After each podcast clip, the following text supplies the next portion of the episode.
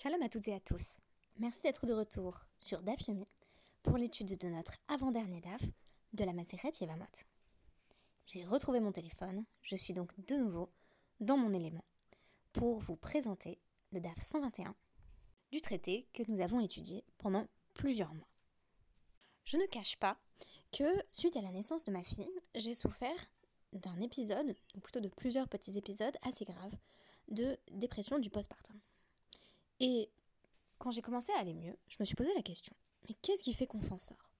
C'est pourquoi, en guise de référence du jour, j'ai décidé de citer Boris Cyrulnik, et notamment le livre Un merveilleux malheur, même si, en l'occurrence, je dois dire qu'à travers mon expérience, il s'agissait plutôt d'un bonheur malheureux, c'est-à-dire d'un événement considéré comme heureux par l'ensemble de l'humanité et qui m'apportait euh, énormément de fierté. Et cependant, euh, j'étais euh, profondément malheureuse et je ne parvenais pas toujours à m'occuper de mon bébé comme je l'aurais souhaité. Mais ce qui m'intéresse, ce n'est pas que j'ai souffert, c'est que j'ai été capable d'être résiliente.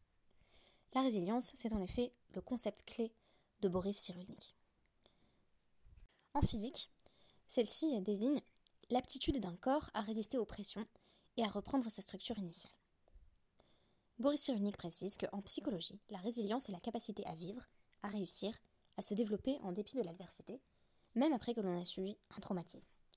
Pour mieux comprendre ce concept, je me suis rendue sur un site de cours étudiants en soins infirmiers qui développe ce que signifie la résilience.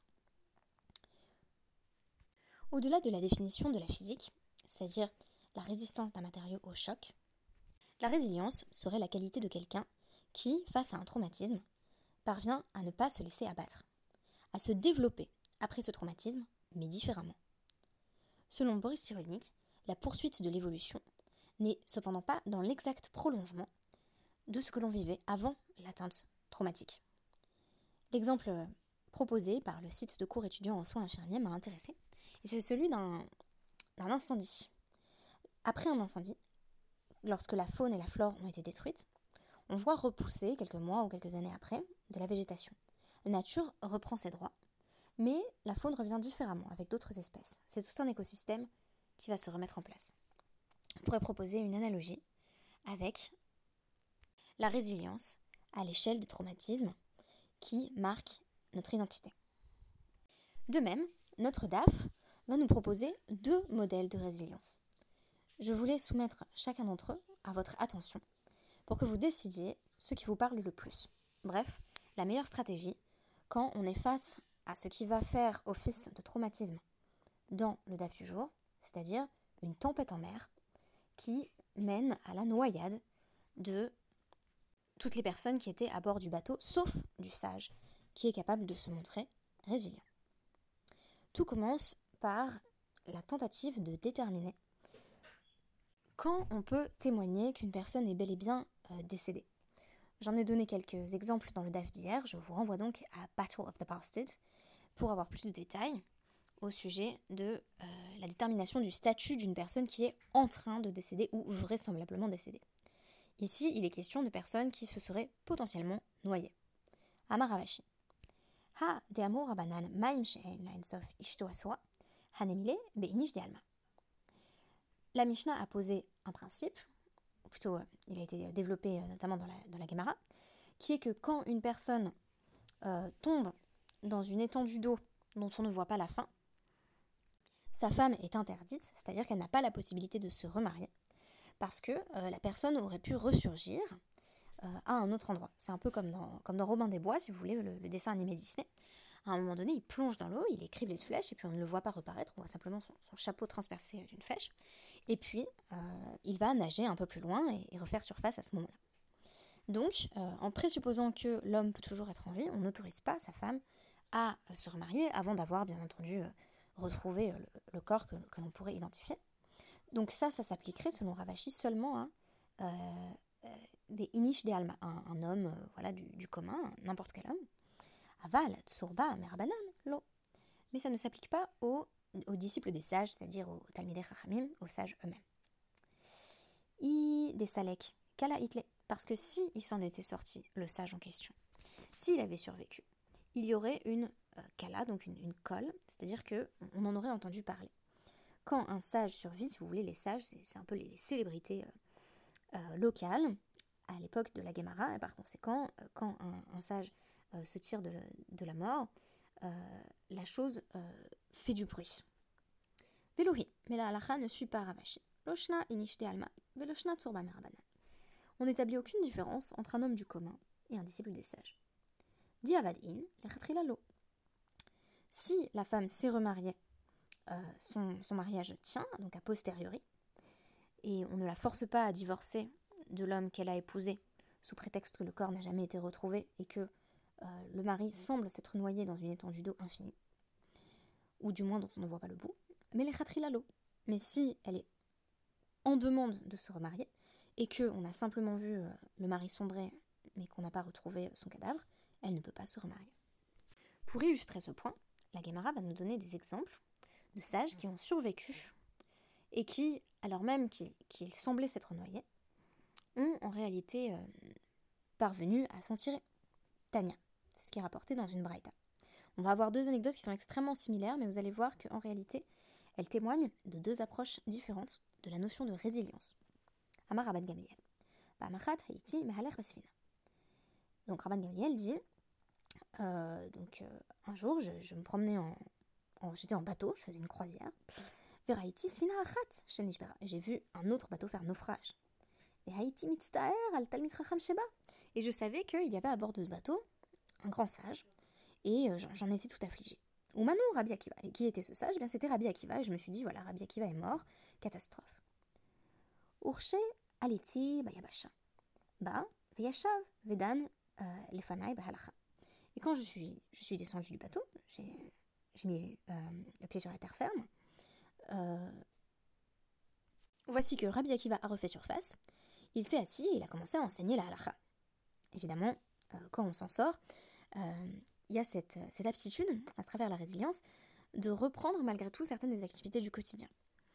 Et je me rappelle que pendant quelques jours, euh, au plus fort de la dépression du postpartum, je, je demandais euh, euh, à, des amis de faire le podcast pour moi. Donc le fait que je puisse reprendre le podcast était déjà pour moi un signe du fait que j'étais en train de me battre et d'aller mieux. Donc ça m'a fait penser à ça, le fait qu'immédiatement après s'en être sorti, Rabbi Akiva revient à son quotidien. Et son quotidien, c'est évidemment d'enseigner la lara. Je vais y revenir parce que je pense que Torah Mitzvot joue un rôle essentiel dans la construction de la résilience, que ce soit quand on est juif de manière générale ou, dans mon histoire singulière. À Martilo, donc Rabban Gamliel demande à Rabbi Yehuda, Beni, euh, mi euh, Il dit euh, comment, comment es-tu remonté? À, Marli Et il, m'a répondu Dav Shelsfina, Nizdamenli. Je suis tombé sur une planche du bateau. Ce qui est étonnant et, beau en même temps, hein, du point de vue de la polysémie linguistique, c'est le fait que le Daf désigne à la fois la planche la planche de salut, et le DAF de Gmara, notre page, celle que nous étudions tous les jours, et qui, à bien des égards, a été, euh, pour moi cette année, et pour vous aussi j'espère, une, une, planche de salut dans les moments les plus difficiles.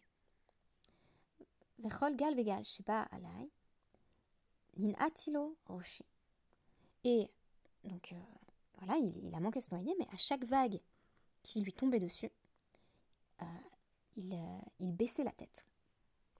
La première méthode, qui est proposée ici et qui permet euh, de faire montre de résilience, c'est celle qui consiste à accepter chaque épreuve telle qu'elle vient, à marquer pleinement le coup, sans même tenter de résister, à prendre en compte et en soi le traumatisme que l'on est en train de vivre.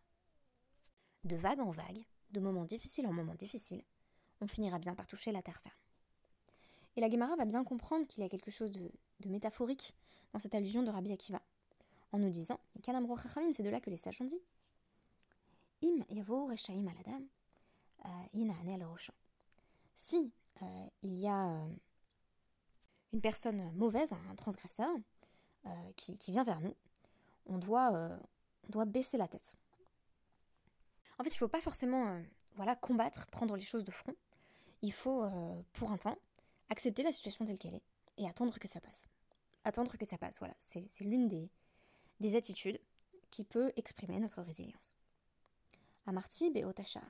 Et j'ai à ce moment-là dit, donc c'est Rabban Gamiel qui parle, Kamagdolim, euh, dit vrai Chachamim, combien sont grands les propos des sages, Shamru Maim She'en Lahen Sof Muteret, Maim She'en Lahen Sof Asura, Maim She'yesh Lahen Sof Muteret, Maim She'en Lahen Sof Asura. Euh, quand un homme tombe dans une étendue d'eau dont on voit la fin et qu'on voit qu'il ne ressurgit pas, euh, la femme peut se remarier parce qu'on sait très bien que voilà, il n'est pas ressorti, il ne peut pas respirer sous l'eau. Mais euh, quand une personne tombe dans une étendue d'eau dont on ne voit pas le bout, alors elle ne peut pas se remarier parce qu'on espère que la personne va, refaire surface. Tania, deuxième braïta, cette fois-ci c'est Rabbi Akiva qui va nous dire donc exactement la, même structure, je vous retraduis pas tout. Par Machat, Haïti Sfina, j'étais en bateau, Haïti Sfina Achat, chez, chez Mitarefet Bayam, euh, donc j'ai vu de nouveau un naufrage. Euh, avec un, verbe un petit peu différent. La première fois, c'est qui s'est brisé, et là, c'est qui, qui, a, été englouti. Mystère, Talmid Chacham, Sheba. Et là, de nouveau, j'ai pleuré le sage qui était en train de se noyer, ou Manou Rabbi Meir. C'était cette fois-ci Rabbi Meir. Urshaliti Limdinat euh, Kapotka. Et quand je suis arrivée à, Cappadocia, euh, j'ai vu de nouveau Yeshav, Vedan, Lefanaï Bahalacha, qu'il était en train d'enseigner la loi. Euh, à Martilo, Beni Mahaelach. Comment tu t'en es sorti? Amarli, Gal, Taradani, Lachavero, Lachavero, Lachavero, hein. Ad, chez, euh, chez Kian hein. euh, euh, c'est une vague qui m'a portée vers l'autre vague, et ainsi de vague en vague, euh, jusqu'à la terre. Si vous voulez, on pourrait dire que Rabbi Meir a, surfé, cette fois-ci à la surface des vagues. Et c'est tout à fait différent de cette sensation d'être totalement englouti, d'être dépassé par les problèmes auxquels on s'adresse. Ici, j'ai l'impression qu'il s'agit d'un modèle de résilience où on s'adresse de front à chaque problème, à chaque fois qu'il se présente. Et on va ainsi euh, dominer la situation et euh, avancer de vague en vague, et on finira par quitter la tempête qui nous menace. Et donc à ce moment-là, même réaction de Rabbi Akiva, Amarti Beotacha, hein, Kamakdolim Ramim, les sages ont bien eu raison de dire que quand euh, une personne se noie dans, euh, dans une étendue d'eau infinie, la la femme ne peut pas se remarier parce que vraisemblablement euh, il va y avoir une sorte de, quasi-miracle et la personne va, s'en sortir. Les modèles qu'incarnent Rabbi Akiva et Rabbi Meir ne sont pas nécessairement contradictoires. Je pense que selon la nature des, problèmes qui se présentent à nous et des traumatismes que nous avons à subir, on peut réagir soit comme Rabbi Akiva, en prenant pleinement la mesure de ce qui est en train de nous arriver, quitte à se laisser surmonter. Euh, et ça peut être euh, notamment euh, lors d'un deuil, lorsque la peine, le chagrin nous envahissent totalement. mais ça n'est pas incompatible avec le modèle de Rabbi Meir, qui va se présenter dans d'autres situations, où on va peut-être pouvoir se dominer, prendre sur soi, et ainsi surfer sur chaque vague, trouver de quoi tirer profit de chaque situation et de chaque problème. Ce qui importe, c'est d'avoir à quoi se raccrocher quoi se rattacher Un DAF, une planche de salut, une page de Gmara. En effet, on n'est jamais seul face à ces difficultés. Ne restez pas seul face à vos traumatismes, ou face à la dépression, ou à vos angoisses, ou aux, problèmes de santé mentale quelconques que vous pourriez rencontrer. Je vous remercie de m'avoir écouté. N'hésitez pas à me contacter si euh, vous avez vous-même euh, des difficultés et si vous cherchez euh, votre propre DAF à travers le podcast que je propose. Merci beaucoup et à demain.